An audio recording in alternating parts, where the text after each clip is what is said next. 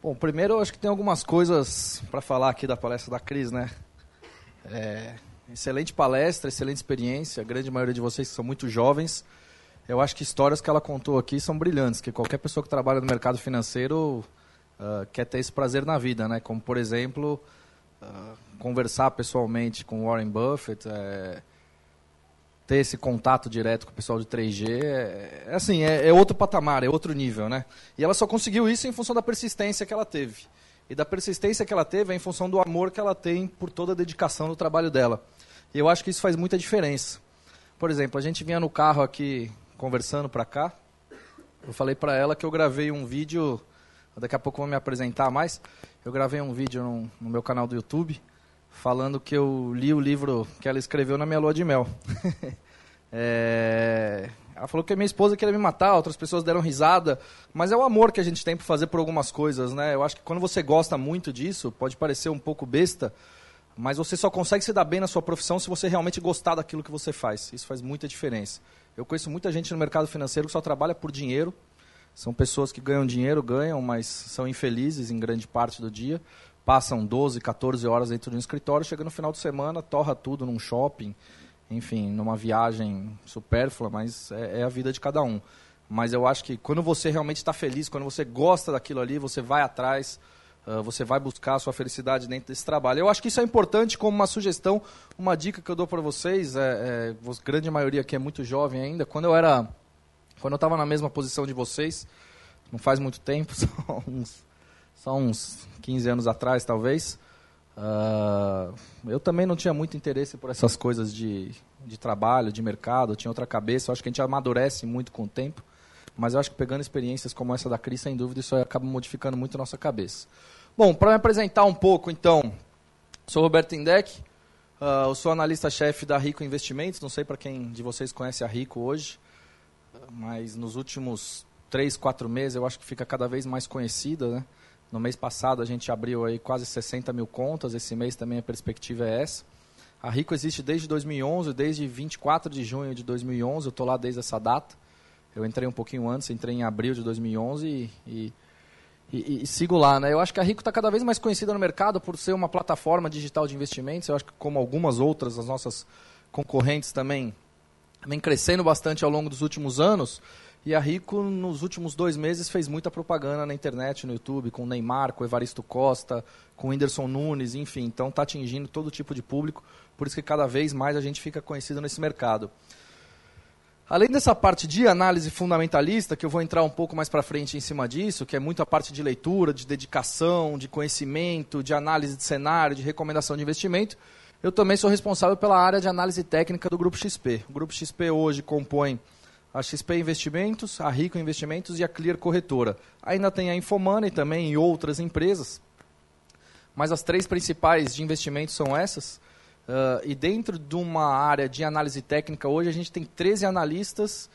E alguém de vocês já entrou numa sala de trading aqui dessas três marcas que eu falei agora? Uma pessoa. É legal, duas pessoas. Ó, é legal isso porque uh, vocês acabam vendo mais ou menos como é o funcionamento do mercado financeiro no varejo também. Né? Hoje você tem, que nem eu disse, são 13 analistas, cada um tem a sua sala de investimentos.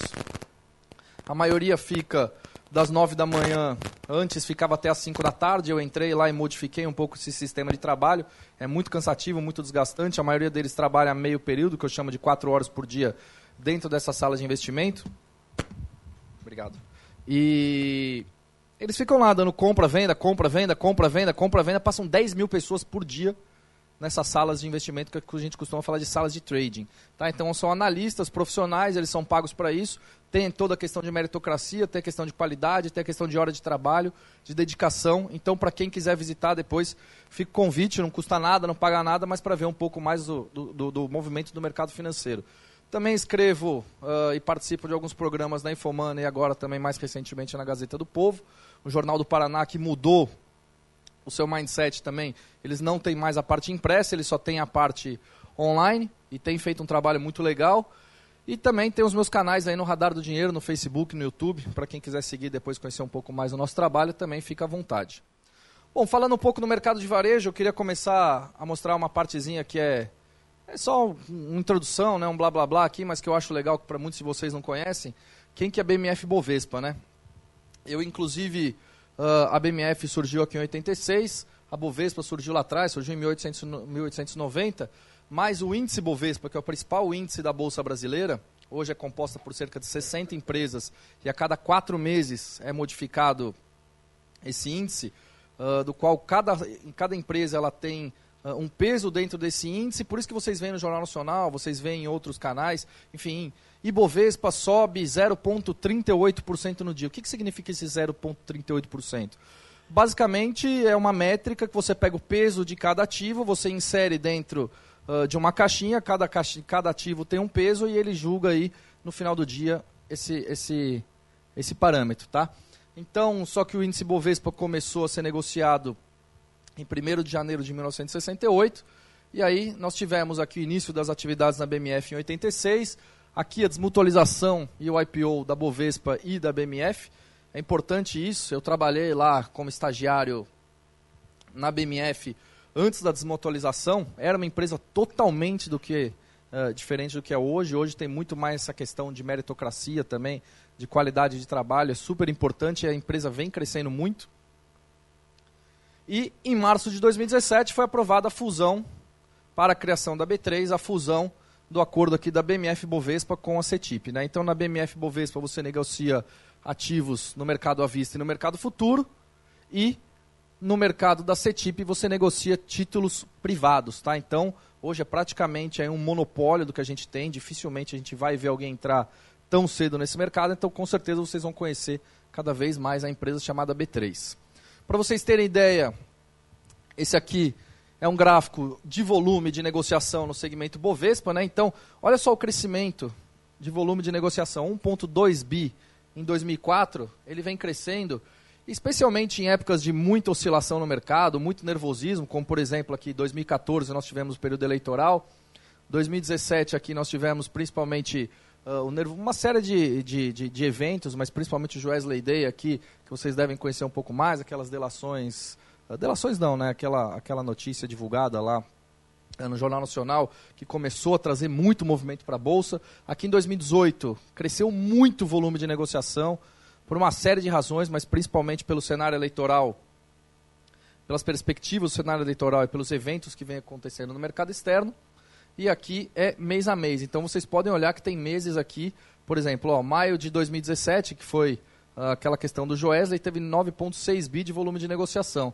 Né? E aí a gente vem crescendo ao longo desse ano. Fevereiro, realmente nós tivemos uma grande novidade aqui, que foi o julgamento do ex-presidente Lula lá no TRF em Porto Alegre, então isso aqui trouxe um pouco mais de volume para o mercado. E agora, cada vez mais que se aproximar o cenário eleitoral, a gente vai ver mais volume sendo negociado. A participação dos investidores, né? A gente pode ver que antes a gente tinha uma média dos investidores estrangeiros nos últimos anos, tendo uma média de 50% na participação no volume negociado na bolsa. Mas isso aí tem diminuído um pouco e pessoas físicas que dizem que está sempre na contramão, né? a gente vê que nesses últimos anos elas vêm mantendo uma participação aí próxima dos 17%, 18%. Isso aí que a gente acompanha no dia a dia. Para vocês terem uma ideia, a evolução de CPFs hoje na Bolsa, olha só, sempre, isso aqui é um número ridículo, tá? Considerando o que a gente tem, por exemplo, de investidores uh, em Bolsa de Valores dos Estados Unidos, que cerca de 30% da população lá investe em Bolsa, isso aqui no Brasil, eu acho que é um número absolutamente ridículo. A gente está no nosso recorde agora, considerado lá o all-time high, são 715 mil CPFs cadastrados na Bolsa. Quantos de vocês aqui já compraram uma ação, por favor? A gente vê que é completamente fora do comum, fora do normal que a gente está vendo aqui. Mais de 15, 20 pessoas dentro de, não sei, talvez 70, 80, mas é muito difícil isso. Infelizmente, eu acho que esse é um número extremamente baixo e que tende a aumentar consideravelmente, mas isso só vai acontecer por duas situações. Primeiro, uma questão cultura, que eu acho que é um processo que ainda vai demorar um pouco mais. Claro que essa questão da internet eu acho que vem ajudando bastante as pessoas terem um pouco mais de informação. E a outra questão também é se a taxa de juros do nosso país se mantiver nesse patamar de 6,5, como está hoje a Selic ao ano. Né? Se a gente considerar que no final de 2015 a taxa de juros era 14,25, por que, que eu, Roberto, ou qualquer um de vocês vai colocar dinheiro numa ação para ganhar o quê? Duas, três vezes aí Uh, uh, você tem que considerar a relação risco-retorno, custo de oportunidade que você vai ter também para investimentos em renda fixa. Né? Antes da Dilma sair, a gente tinha títulos do Tesouro pré-fixado pagando 16% ao ano. Porra, 16% ao ano, em seis anos eu dobro meu capital. Seis anos eu dobro meu capital com risco extremamente baixo. Quem é o retardado que vai tirar dinheiro do bolso para colocar para investir em ações? Praticamente ninguém. Né? Então eu acho que isso é extremamente importante ter esse movimento de continuidade na taxa de juros no nosso país. E claro, isso vai depender muito do cenário eleitoral que eu vou falar daqui, daqui a pouco. Já esse aqui são os investidores nos títulos do Tesouro Direto, né? Isso aqui eu peguei uh, bastante atualizado, peguei hoje para ver se eles conseguiam divulgar. Isso aqui é um pouco mais atrasado, tá? Tem uns dois meses mais ou menos de atraso. Mas olha só, a gente teve aí, no final do mês de julho, 2 milhões e 400 mil pessoas com CPFs cadastrados nos títulos do Tesouro Direto. Pô, quantas milhões de pessoas investem na poupança? Por que, que a gente só tem um número ridículo desse também? Quer dizer, de novo, eu acho que é um processo transformacional, eu acho que é um processo cultural com o Brasil, que eu acho que a gente vai ver isso um pouco mais para frente. E a gente pode ver que muitos jovens hoje já investem nos títulos do Tesouro Direto. Né? A gente considerando aí, uh, no total são 14%, de 16 a 25 anos, mas a gente vê que no mês passado foi um número bastante considerável. Enfim, o que, que eu acho, o que, que eu vejo? Que, de novo, eu acho que isso vai acontecer, é um processo aí que já está acontecendo. Falando um pouco sobre o mercado institucional e o mercado de varejo, né, eu sei que é meio está um pouco ruim algum, para alguns lerem, mas isso aqui a gente pega, o meu trabalho hoje basicamente é pegar um relatório de análise de um banco gringo, por exemplo, que é o que a gente considera de mercado internacional, e traduzir para o mercado de varejo. Né, a gente vê que tem uma série de itens aqui, uma série de, eh, de palavras, que é muito difícil e muito inacessível para o investidor de varejo entender isso. Então, o nosso trabalho, basicamente, é você escrever: isso aqui é uma recomendação uh, de um banco, isso aqui é uma recomendação, por exemplo, da carteira da Rico. Por quê? Porque a gente tem que ser muito mais conciso, muito mais objetivo, falar de uma forma simples, clara, tentar traduzir para a população que não faz a menor ideia, por exemplo, o que, é um EBITDA, um EBITDA, como queira cada um, e passar quais são as nossas recomendações. Tá? Então é importante que a gente coloque isso aqui para vocês também, do trabalho que tem sido feito para cada vez mais a gente ter esse processo gradual no número de investidores pessoas físicas. Outra diferenciação é você pega gráficos como esses aqui, por exemplo, de. Uh, são dados com, que os investidores institucionais eles fazem, que eu acho estudos extremamente interessantes, mas, de novo, a gente precisa passar isso aqui para o investidor de varejo. Como é que a gente passa hoje?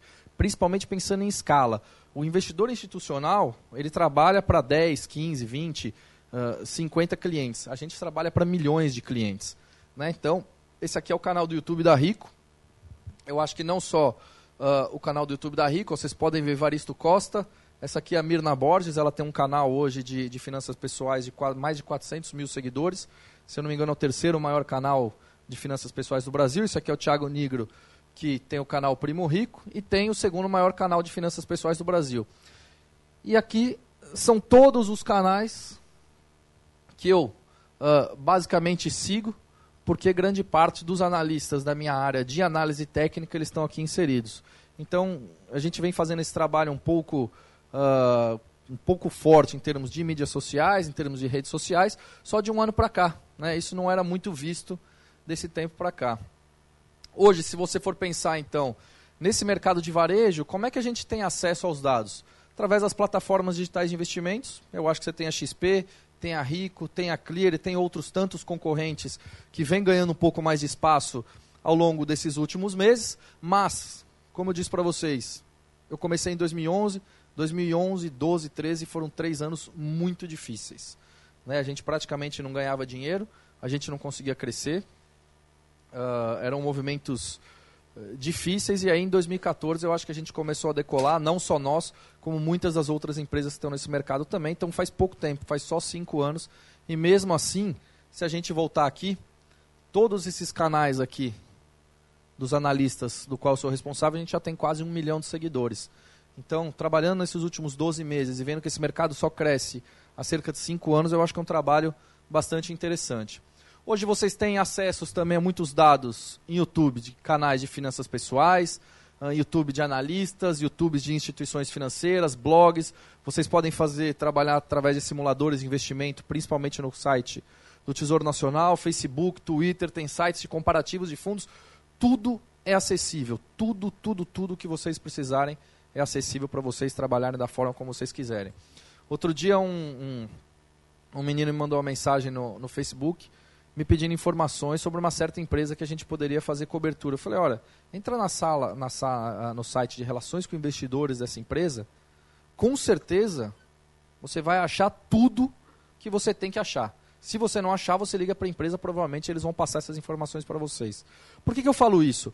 Porque as empresas hoje, por uma questão de governança, que governança uh, uh, transmite transparência, elas têm que passar aos acionistas todas as informações necessárias.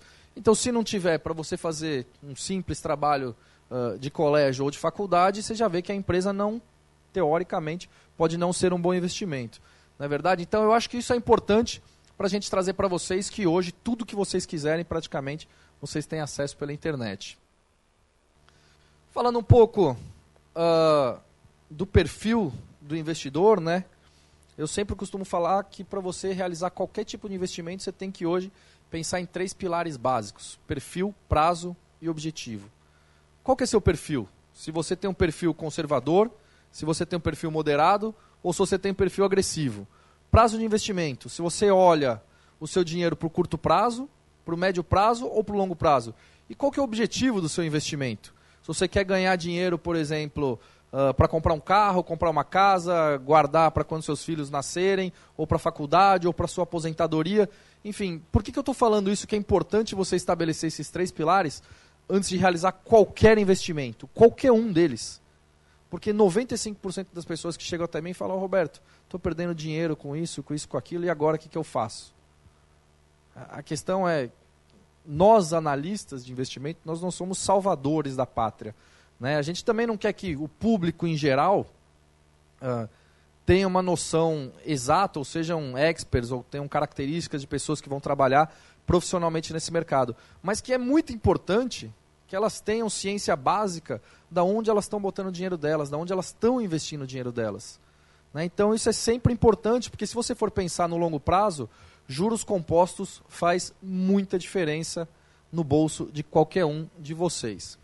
Questionamento simples. Por exemplo, parece, parece até brincadeira para alguns que conhecem isso, mas uh, outro dia eu fui para Brasília, a gente foi dar uma palestra lá, fazer um curso, e aí uma prima minha falou, olha, eu tenho um dinheiro no Bradesco aqui, uh, eu falei, quantos por cento do CDI você tem investido nesse CDB aí? Ela falou, o que, que é CDI? Não sei, não faço a menor ideia. Uh, aí eu falei, não, dá uma olhada, liga lá no seu gerente e vê quantos por cento do CDI paga nesse seu CDB. Aí ela me falou, no dia seguinte ela foi lá e mandou para mim, olha, tá pagando 78% do CDI. Eu falei, o quê? 78% do CDI? Hoje aqui na Rico, por exemplo, a gente oferece CDBs de liquidez diária de 100% do CDI. A gente oferece CDBs para dois anos, três anos, pagando 100, 120% do CDI. Quer dizer, as pessoas elas trabalham 8 horas por dia, no mínimo, em geral, 40 horas por semana, e 160 horas por mês, mas não dedicam uma hora do mês, uma hora do mês, para estudar sobre suas finanças pessoais, finanças básicas. Isso é muito ruim se você for pensar especialmente a longo prazo. Por isso que grande parte das pessoas não conseguem ganhar dinheiro, porque não se interessam por seus investimentos. Outra amiga minha, ela foi mandada embora de uma grande empresa na época do, da, da, da, da crise. Ela falou assim: Olha, eu tenho 90 mil reais aqui, investe para mim. Falei, não, como assim? Não é eu invisto para você. Nem se eu morrer amanhã, eu saio aqui na rua, sou atropelado e, pô, morri. Como é que você vai fazer com o seu dinheiro? Você não sabe onde seu dinheiro está, o que, que é para fazer, como que funciona. Então, cada um de vocês tem objetivos diferentes, tem necessidades diferentes no dia a dia. Não adianta eu chegar no meu bancão lá, você vai chegar no bancão lá, o gerente vai te oferecer o quê? Uma previdência privada. Para você, previdência privada. Para você, previdência. Para você, previdência. Para você, previdência. Não, não é assim cada um de nós temos os nossos objetivos, nossas necessidades são diferentes. Então você tem que conhecer minimamente onde você está colocando seu dinheiro. Tá? Outra pergunta: fundos de previdência privada, alguém aqui tem? algumas pessoas. Quanto você paga de taxa de administração no seu fundo de previdência? Tem taxa de carregamento? Não tem. No seu fundo de, de previdência, quanto você paga na taxa de administração? Quanto você paga? Não sabem. As pessoas não sabem. 98, 99% das pessoas, em todas as apresentações que eu faço, eu faço a mesma pergunta. Qual a taxa de administração no seu fundo de previdência? Isso faz muita diferença. Mas muita diferença. Não só quanto você paga na taxa de administração, mas se você paga taxa de carregamento, taxa de entrada, taxa de saída, de novo, tem que dar um pouco mais de valor para o seu dinheiro no dia a dia. É saber informações básicas, é fazer comparativos básicos. Uma taxa de, de, de administração num fundo de previdência hoje média pode ser cerca de 1,5%, é tolerável. Tolerável, não é nem aceitável, é tolerável. Agora tem alguns fundos que cobram 3, 3,5%, 4%, tem taxa de carregamento. Ah, não joga seu dinheiro no lixo, é a mesma coisa praticamente. E aí não, não é uma crítica, é, é, é, é que as pessoas têm que ter um pouco mais de ciência daquilo que elas estão fazendo com o dinheiro delas. Outra coisa, fundos de renda fixa. É a mesma coisa. Fundos de renda fixa hoje, com a taxa de juros em 6,5% ao ano, tem fundos de renda fixa que cobram 4% de taxa de administração ao ano. 4%. Ou seja, na largada, você já está ganhando só 2,5%, com uma inflação em 4,5%. Poupança pior ainda. Aí a gente vai falar daqui a pouco. Aqui eu vou trazer um pouco do cenário eleitoral. Então essa mensagem aqui para vocês, eu acho que fica muito clara de novo, né? Essas duas mensagens. Primeiro, defina os seus três pilares como investidor. Segundo, tenha ciência de uh, uh, questões básicas, que é sempre muito importante. Falando um pouco do cenário eleitoral, o que, que a gente vê aqui Uh, em 2018 até agora, a gente não teve grandes modificações nas pesquisas eleitorais. Né? Se a gente for puxar de dois meses para cá, praticamente dentro da margem de erro aí onde oscilaram todos os candidatos. Mas como é que foi isso em 2014? Por que, que eu tenho que trazer para 2014? Para mostrar que tem algumas questões diferentes. Né?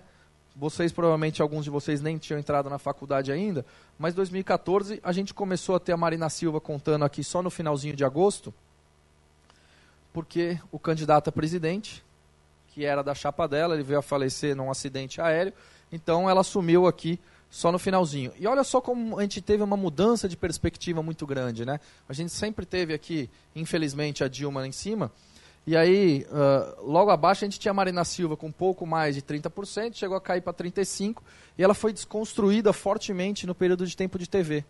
Né? No, no tempo de TV, uh, eleitoral, algumas chapas batiam na chapa da Marina, dizendo que quem votasse nela ia morrer de fome, tirava a comida do prato, batia na autonomia do Banco Central também, que naquela época era uma coisa péssima, que na realidade não é.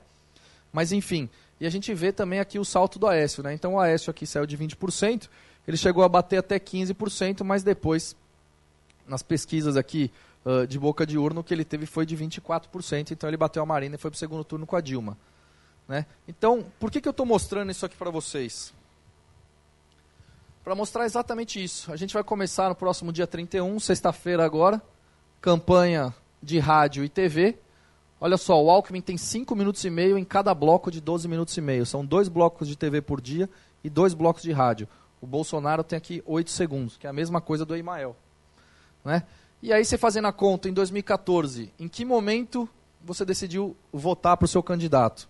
Olha só, 10% quando começou a campanha de TV, 10% poucos dias antes das eleições, 16% depois dos debates e 15% no dia da eleição. 15% das pessoas decidem votar no dia da eleição.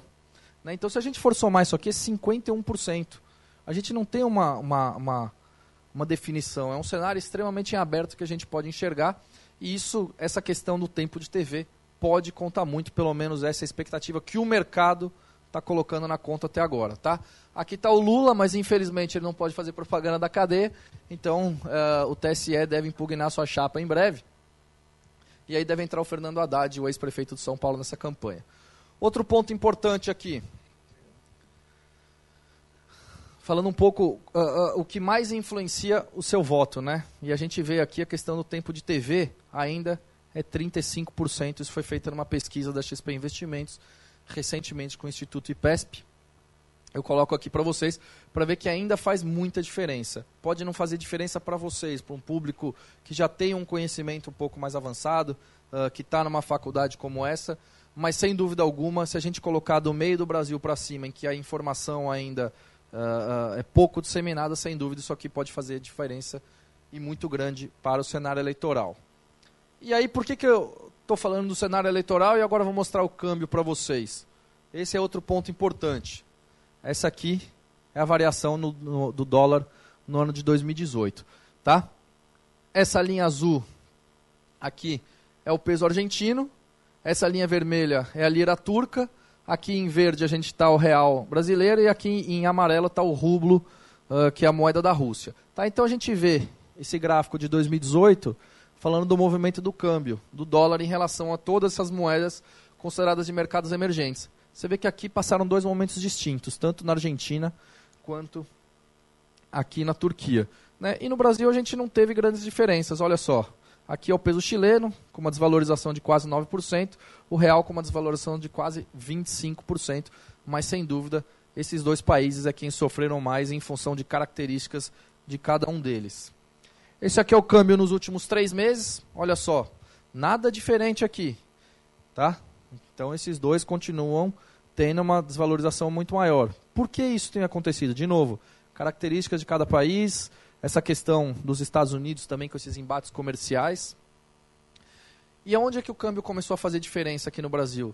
Desde o último dia 17, que é sexta-feira passada, né, que ele começou a subir muito mais forte se a gente for pegar o câmbio só no mês de agosto. Por que, que eu estou mostrando isso aqui para vocês? O que eu quero mostrar isso aqui para vocês?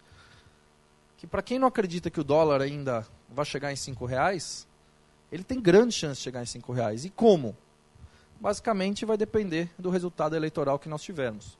Né? Se a gente for considerar aqui, se praticamente o dólar ainda não teve nenhum efeito em cima de pesquisas eleitorais, e sim é muito mais uma questão de cenário externo, de novo, dependendo de quem nós tivermos eleitos, a gente pode ver um dólar sim na casa dos cinco reais tranquilamente.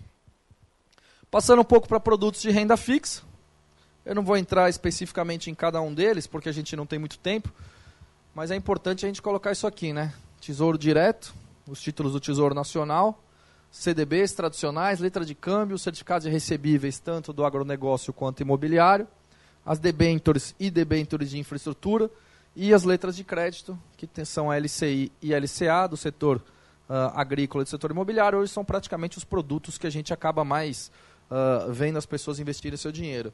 E aqui eu coloquei minguando isso aqui um pouquinho, né? Uh, na verdade, eu, eu talvez seja uma das pessoas aqui que conhece, que fala para a mídia como um todo, que acaba mais batendo na poupança. Né? A poupança é uma porcaria. Né? Essa que é a grande verdade. Por que, que eu estou falando isso? Se você for pegar nos últimos 10 anos, quantas vezes a, inflação, a, a poupança ela perdeu de rendimento para inflação naquele ano? Três anos. Se você for pegar quantos anos, nos últimos 10 anos, que a poupança rendeu mais de 1% além da inflação, nos últimos 10 anos, em dois anos. Quer dizer, hoje quem tem dinheiro na poupança praticamente está deixando de ganhar dinheiro. Esse processo cultural das pessoas saírem da poupança para ir buscar um título do Tesouro Direto, para ir buscar um CDB numa plataforma digital de investimento, isso vai acontecer, isso tem que acontecer. A poupança é muito ruim. O pessoal fala, ah, mas a poupança não tem risco. Teve o confisco da poupança no início da década de 90, quando o Collor era presidente do Brasil. Todo investimento tem risco, alguns mais, outros menos. Ah, mas a poupança tem a liquidez diária, eu posso resgatar na hora que eu quiser. Os títulos do Tesouro Direto, um CDB, você também tem liquidez diária. No máximo, no dia seguinte, esse dinheiro vai estar na sua conta.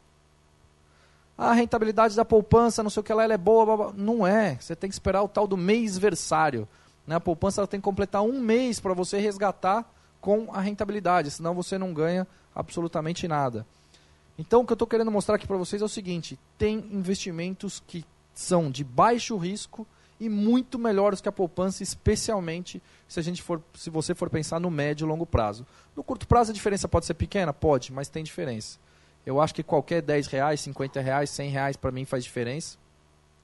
Eu, por exemplo, outro dia recebi ali meu, meu bônus da, da empresa, eu já tinha projetado na minha cabeça 20 dias antes, mais ou menos, quanto eu poderia receber. Eu já coloquei tantos por cento em cada ativo, caiu meu dinheiro na conta do banco, eu fui no banco na hora, fui transferir lá para Rico para comprar os meus investimentos.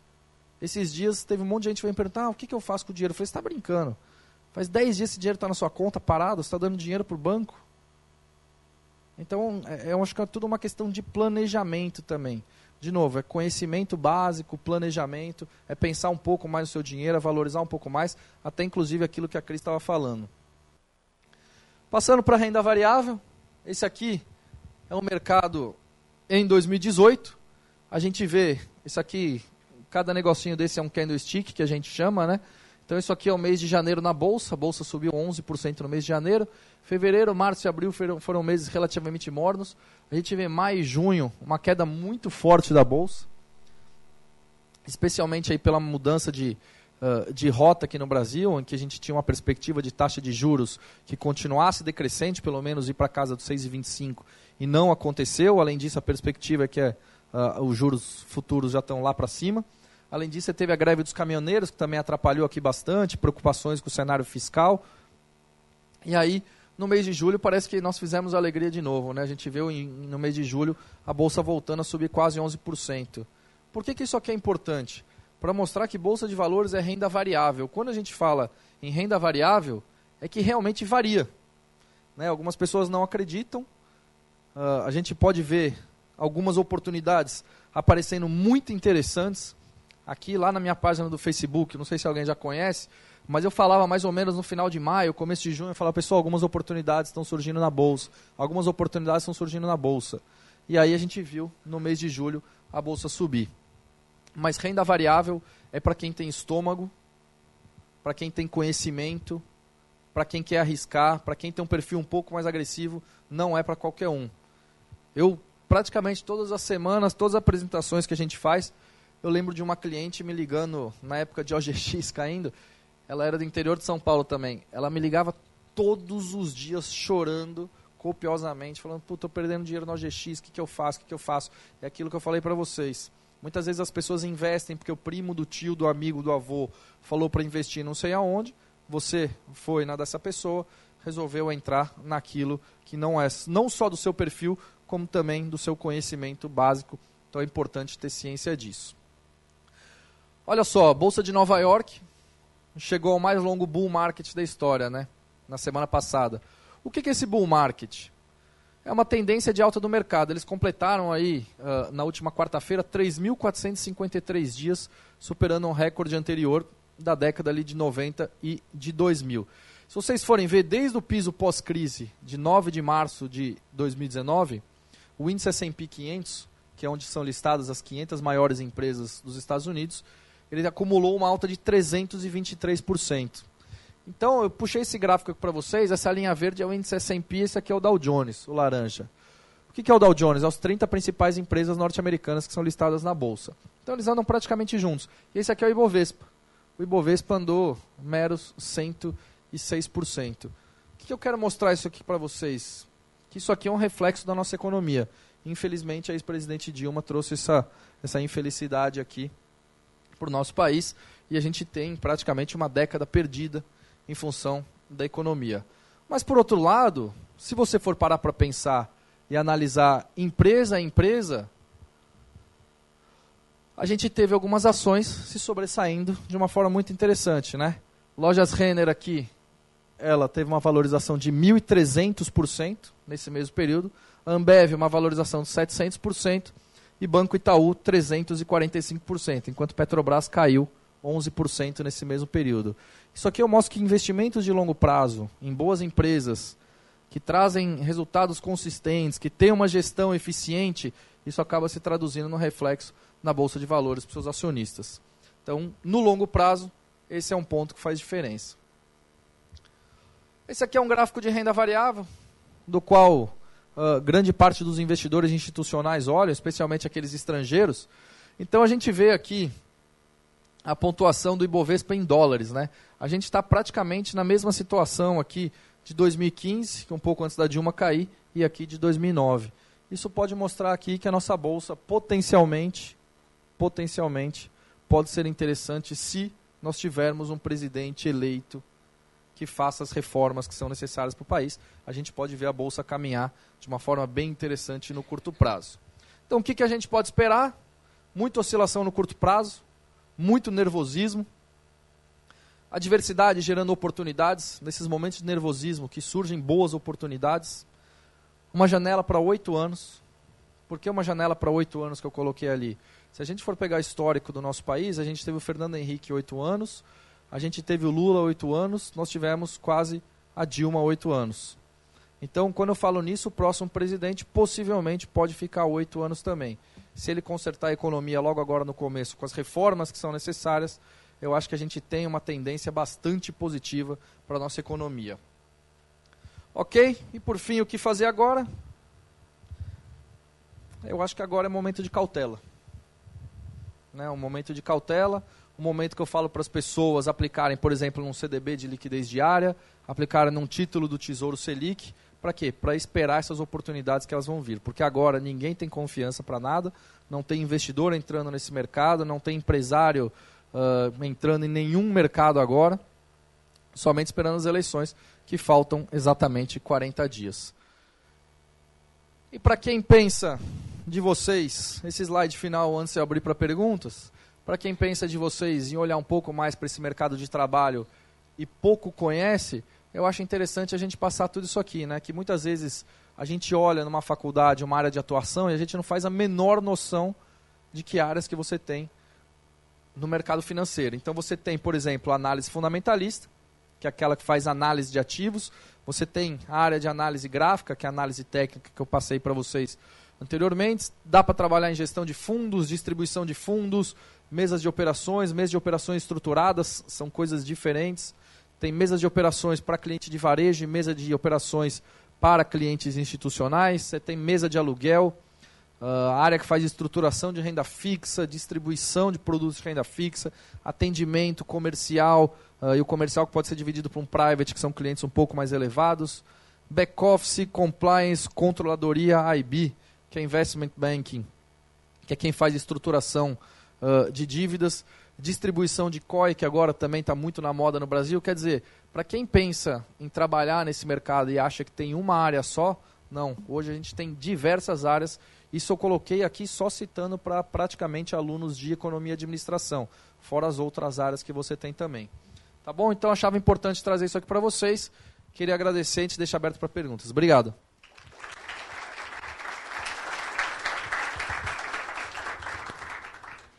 Eu tenho algumas perguntas aqui. Quem ainda quiser fazer, pega o papelzinho com os dois que estão nos cantos rapidinho, tá?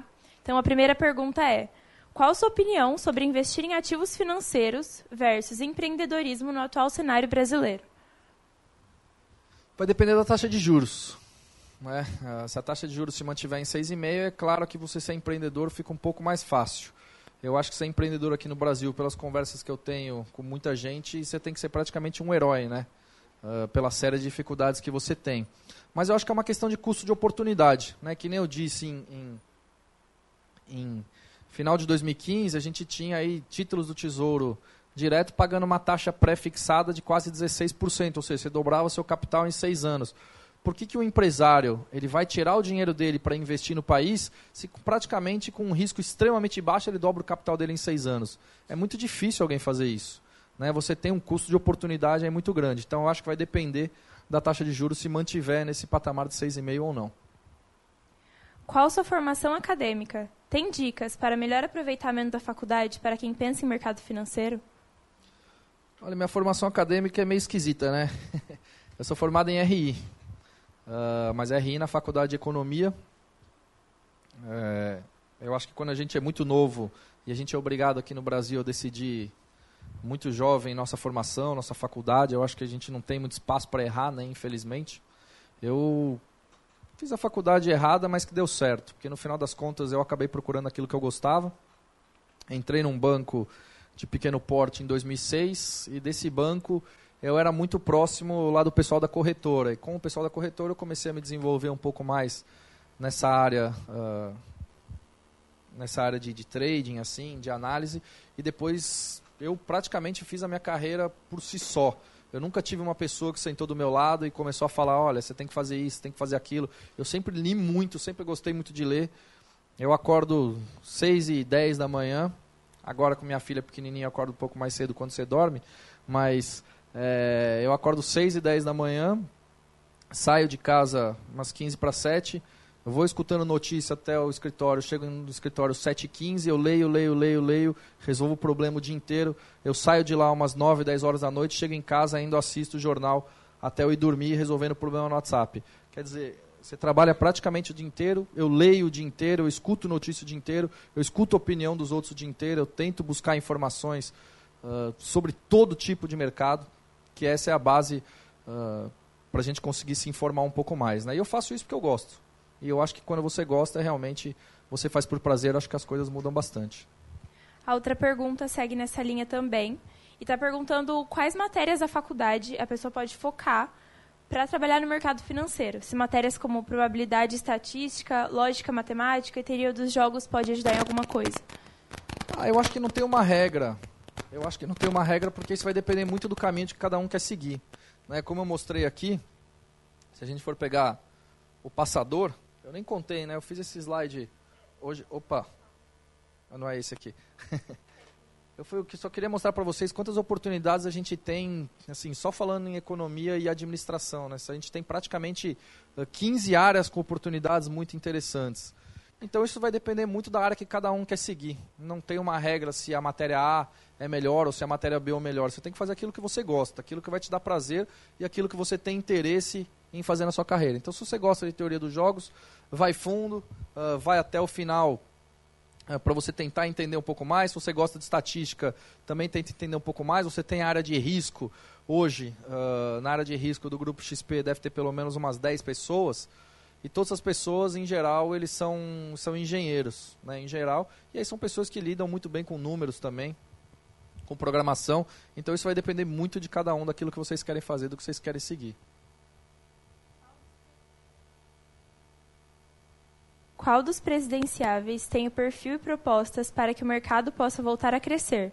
E qual analista julga E qual os analistas julgam ser o melhor presidenciável? A Dilma que não é, né? Polêmico. É, infelizmente, ela deveria estar inelegível e vai ser senadora. É inacreditável, só no Brasil acontecem essas coisas. É... Deixa eu...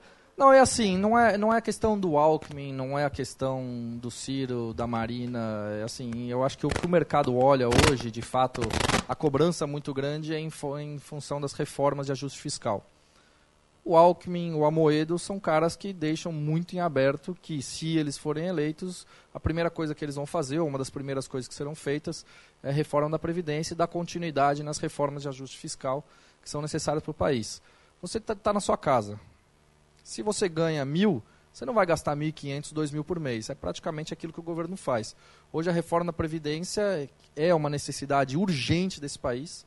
A gente vê hoje uh, a quantidade de jovens que nós temos e a quantidade que nós já gastamos com Previdência por ano. Isso é extremamente preocupante, uh, os níveis em que nós estamos. Então, esses dois é o que deixam mais claro essa situação, né? Uh, eu tinha um outro slide ali que eu não coloquei. Todos, todos os presidenciáveis estão de acordo que é necessário realizar uma reforma na Previdência. Alguns têm algum interesse um pouco maior, outros interesse um pouco menor. Mas eu acho que o que deixa mais claro é o Alckmin e o Amoedo. Né? Qual a sua opinião sobre a taxação dos proventos de fundos imobiliários? Ah, isso é balela, isso é frufru. Na verdade, isso aí a gente já escuta tem pelo menos uns 3, 4 anos, né? Não sei se isso vai acontecer ou não, já especulou tanto isso. Não sei se há algum lobby muito forte dessa indústria de fundos imobiliários, acredito que não. Uh, agora também vem essa questão da taxa, taxação de dividendos também que o Ciro inventou. É, tudo eles querem cobrar um pouco mais de... O governo quer ganhar um pouco mais de dinheiro para viver mais as nossas custas, infelizmente. Né? Em vez de cortar aquilo que deve ser cortado, as mamatas que tem lá, lá em Brasília principalmente, ah, mas tem, tem muita historinha, muita especulação. Eu acho que tributação de dividendos sobre de proventos em cima de fundos imobiliários pode até acontecer um dia. Olha, isso foi uma proposta que estava sendo estudada pelo senador Romero Jucá. Se eu não me engano, uh, venceu essa proposta em março de 2016. Quer dizer, a gente tem mais de dois anos e meio que se falava nisso. Não é possível, é. Não dá para duvidar nada lá de Brasília. É, três ações que você julga estar em um preço de entrada interessante para carregar no longo prazo. Itaú, Itaú, Itaú. Não é porque comprou a XP, né? É... Olha, eu acho que tem muitas empresas boas no Brasil, né? As pessoas me perguntam. As pessoas me perguntam, ó, se você tivesse que investir em uma ação só a longo prazo, por que, que você investiria? Eu falo, olha, eu investiria nas ações do Itaú, porque é um banco que tem um histórico de gestão brilhante, eficiente, é banco no Brasil, a gente sabe que dá dinheiro, é... paga dividendos super bem, para mim não tem essa questão de entrar hoje, esperar daqui 10 anos. Eu acho que quando você pensa no mercado de ações, você tem que entrar aos poucos pensando no longo prazo. Né? Então, por exemplo, hoje o preço da ação pode não estar tá bom, mas se você for pensar para daqui dois anos, se essa ação estiver valendo o dobro, você vai se arrepender de não ter comprado. Então, eu acho que o investidor tem que sempre participar do mercado de ações. Tem que sempre ir comprando os pouquinhos, pensando na sua carteira de longo prazo. Acho que tem outras empresas também maravilhosas em termos de gestão, como Lojas Renner, Lojas Americanas, estatais eu estou fora. Eu acho que estatais é momento, eu acho que dá para ganhar muito dinheiro com ações estatais, mas acho que é uma questão de timing, de entendimento de mercado, de momento. Uh, na nossa carteira recomendada mensal, a gente colocou ações da Petrobras em julho de 2016 e tirei há cerca de dois meses atrás. Né? O papel saiu de 10, foi lá para 17. Quer dizer, tem dois anos a gente teve uma, pegou uma valorização aí de quase 70%. Eu tirei porque depois da saída do Pedro Parente, que era um cara brilhante, era um dos melhores quadros do que a gente tinha uh, ah, para tocar aquela empresa. Ele foi saído de lá com a explicação de que poderia haver uh, uma nova política no preço dos combustíveis. Até hoje essa política não, não, não foi modificada. Né? E quando é que ela vai ser modificada? Se é que ela vai ser modificada? Quer dizer, eu acho que as coisas em estatais elas acabam mudando muito, mas de novo, surgem oportunidades muito interessantes em ações estatais para quem olha principalmente o curto prazo. Dependendo do presidente que nós tivermos eleito, quem sabe essas oportunidades podem surgir de novo. Qual sua opinião sobre mini contratos índice dólar? Para quem tem uma postura muito agressiva é interessante, né? É, a gente, que nem eu falei, naquelas salas de ações que a gente tem, né, a gente tem 13 salas de ações no grupo hoje, praticamente só se negocia mini contratos de dólar índice futuro. Eu acho que isso é pouco conhecido para a grande maioria de vocês, mas eu acho que para quem tem uma postura agressiva, para quem gosta do day trade, né, que são aquelas operações de compra e venda no mesmo dia, eu acho que são oportunidades bastante interessantes, até porque hoje em dia você pode precisar de um capital de no máximo 25 reais para começar. Né? Então eu acho que isso mudou muito ao longo do tempo, em de 5 anos para cá. Antes você precisava de 3, 4 mil reais, há 4, 5 anos atrás, e hoje com a partir de 25 reais você pode entrar nesse mercado. Então, para que, quem quer começar nesse mercado, de novo, não adianta você pegar esses 25 reais e achar que aquilo lá é cassino. Não, entra lá, estuda ou escuta alguns dos analistas. Tem pessoas extremamente profissionais hoje nesse mercado. Cuidado, porque também tem muito 171. Uh, mas se vocês entrarem, principalmente nessas plataformas digitais de investimento, e escutarem algumas dessas pessoas dentro dessas salas uh, credenciadas, dentro de alguns canais do YouTube também, tem algumas pessoas que falam algumas coisas bastante interessantes e podem ter certeza que dentro do grupo XP tem profissionais altamente qualificados para ajudar vocês com isso. Quais características que um bom analista deve ter? Ser curioso e ler. Ler muito, muito, muito mesmo. Ler, ser curioso. Eu, por exemplo, muitas vezes vou, sei lá, eu quero olhar um pouco mais ações do Pão de Açúcar Uh, eu vou em apresentações da empresa, eu vou no supermercado, eu vejo se o supermercado está cheio, se não está, eu pergunto para o gerente se a loja está vendendo bem ou não, pergunto para o caixa se está indo muita gente, vejo os preços, vejo as gôndolas, vejo tudo. Uh, outro dia, por exemplo, eu fui numa apresentação no Magazine Luiza, é uma empresa brilhante, que eles vêm fazendo um trabalho digital, né? Uh, e aí você tem que estar sempre por dentro também do que aqueles concorrentes estão fazendo. Então é ler muito, ler relatório das empresas, entrar nas, nas áreas de, nos sites, nas áreas de relações com investidores dessas empresas, ler perspectiva, escutar os presidentes das empresas, escutar os diretores, uh, ler sobre mercado, consumo, confiança, porque uma coisa é a junção da outra. Mas, de novo, ser muito curioso e ler bastante.